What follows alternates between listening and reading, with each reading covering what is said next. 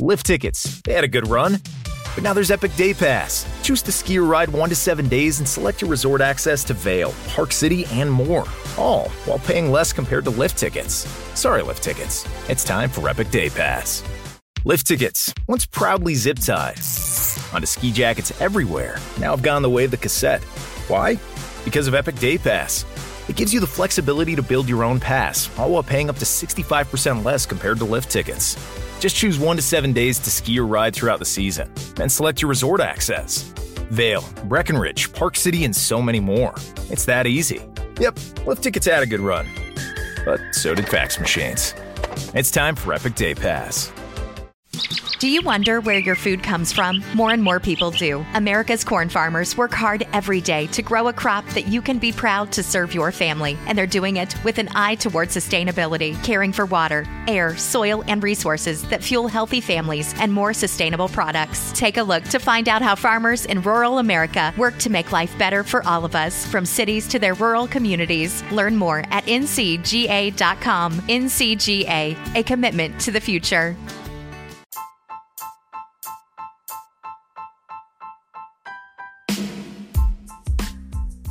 Bienvenidos, mi nombre es Omar Eduardo Jiménez y esto es Sala 79 y continuamos, digamos, sería una segunda parte, no lo sé, pero estamos continuando con la guerra de Troya, el caballo de Troya, que fue uno de los episodios de Sala 79 anteriores.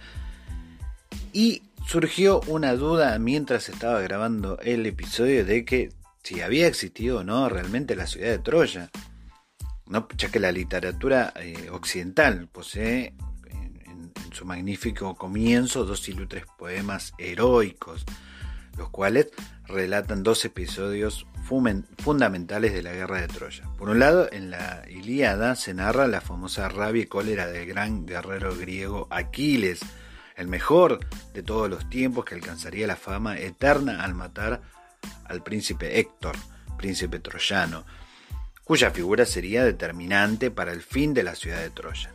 Por otro lado, en la Odisea encontramos el relato del regreso de eh, Aitaca de Odiseo, el mítico héroe que ideó la tan conocida estrategia de este caballo de madera.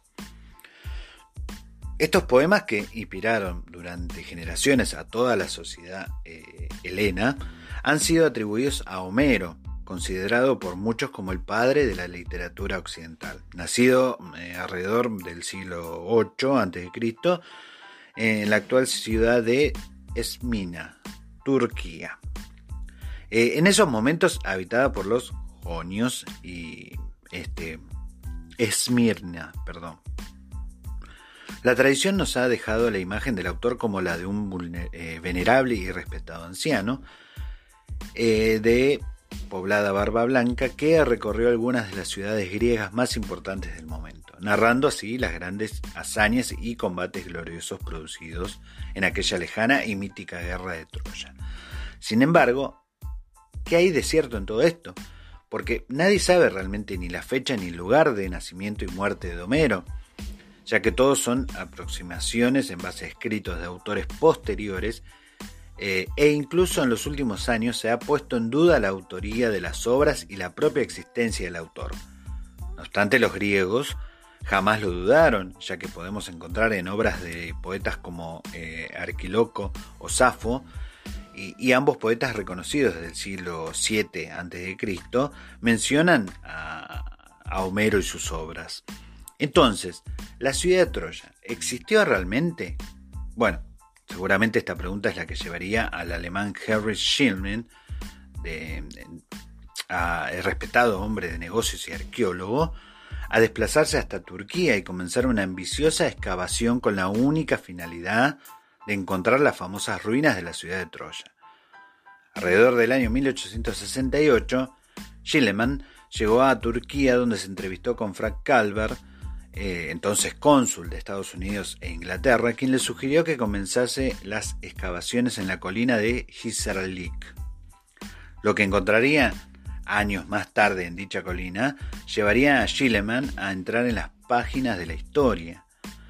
Encontró hasta nueve ciudades bajo tierra, una supuesta, eh, perdón, una superpuesta a la otra, Todas ellas habían sido construidas eh, y posteriormente derribadas a lo largo de 4.500 años.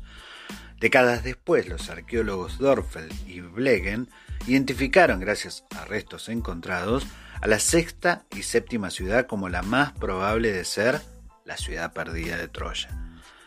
Aunque no podemos aunque no podamos fijar con total certeza una fecha exacta en la que habrían ocurrido los acontecimientos expuestos en esta liada, eh, sí se puede afirmar que los lugares históricos existieron, ya que como tal, las ruinas perdidas de Troya responden a las descripciones realizadas por Homero.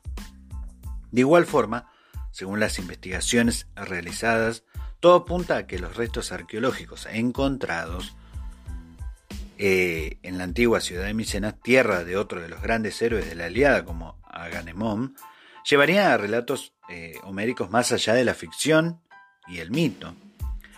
Desde luego, la figura de Homero, así como la veracidad de sus obras, son temas que continúan en constante debate entre académicos y expertos, dada la propia naturaleza y dificultad de estudio de la misma. Y hay quien dice que la guerra de Troya posee una aura mística, pues reúne relatos de heroísmo, ira, pasión eh, y devoción casi de una forma nostálgica. Y para otros, creer en los escritos de Homero es un acto de fe, ya que cómo no creer en las epopeyas ¿no? de aquel a quien Platón catalogó como el mejor y más divino de los poetas. Ahora, restos arqueológicos hay, tenemos los escritos de, estos famosos escritores y poetas, pero como siempre en el arte eh, del ser humano, ¿no? Conspiranoico de decir que si fue real o no fue real antes de disfrutar de semejante obra como fue la de Homero. La ciudad existió. Ahora quedaría ver si en algún momento puede aparecer un halo de luz que nos devele que realmente existió tal batalla con tanto heroísmo, epicidad y mística como la que nos contaba Homero. Mi nombre es Omar Eduardo Jiménez y esto ha sido Sala 79, un podcast de Argentina para el mundo. You might have noticed a change in your neighborhood lately. Yep, Sprint stores are now T-Mobile stores. Now that Sprint is T-Mobile, you get more coverage, value, and benefits than ever before. We've invested billions to bring our 5G from big cities to small towns across America.